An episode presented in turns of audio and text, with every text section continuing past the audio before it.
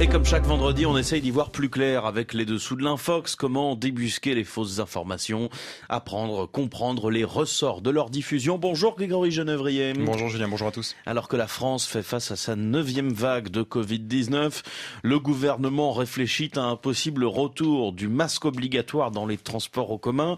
Les médecins, les scientifiques, les associations de patients le demandent.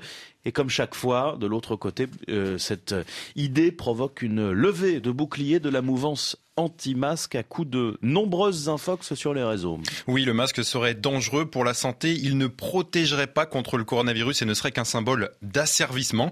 Voilà un florilège des fausses informations que l'on peut lire en boucle sur les réseaux sociaux ces derniers jours sous le hashtag Je ne porterai plus le masque.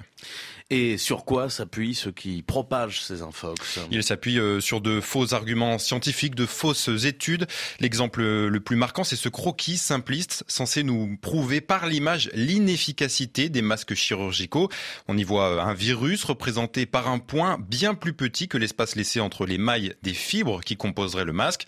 Mais la réalité, c'est que cette illustration ne correspond pas du tout à la véritable structure de nos masques. Ils sont fabriqués non pas avec une, mais avec trois couches de micro fibres non tissées.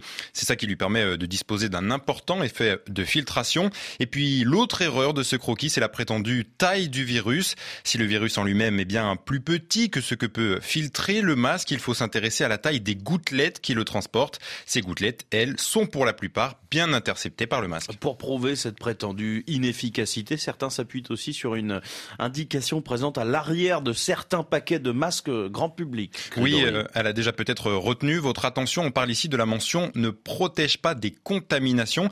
Concrètement, cela veut dire que les masques chirurgicaux ne protègent pas à 100% des contaminations virales ou infectieuses, mais cela ne veut pas dire pour autant qu'ils ne sont pas efficaces puisqu'ils permettent bien de réduire considérablement la propagation des agents infectieux, une efficacité d'autant plus grande si tout le monde porte le masque. Que disent véritablement les scientifiques sur le sujet Eh bien, une étude menée par les Centres pour le contrôle et la prévention des maladies aux États-Unis montre que ces masques chirurgicaux réduisent les risques de contamination de 66%.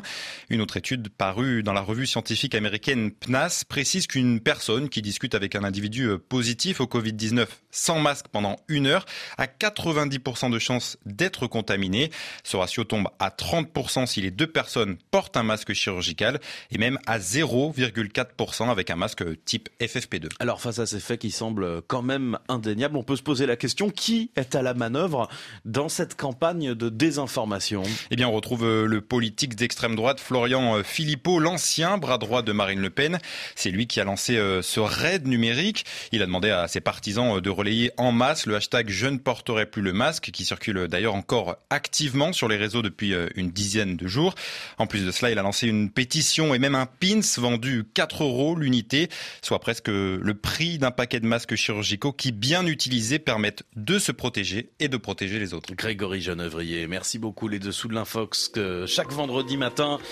Et l'émission Les dessous de l'Infox, c'est ce soir à 17h10 en temps universel. Ne manquez pas ce rendez-vous sur la radio du monde où RFI Matin touche à sa fin pour aujourd'hui.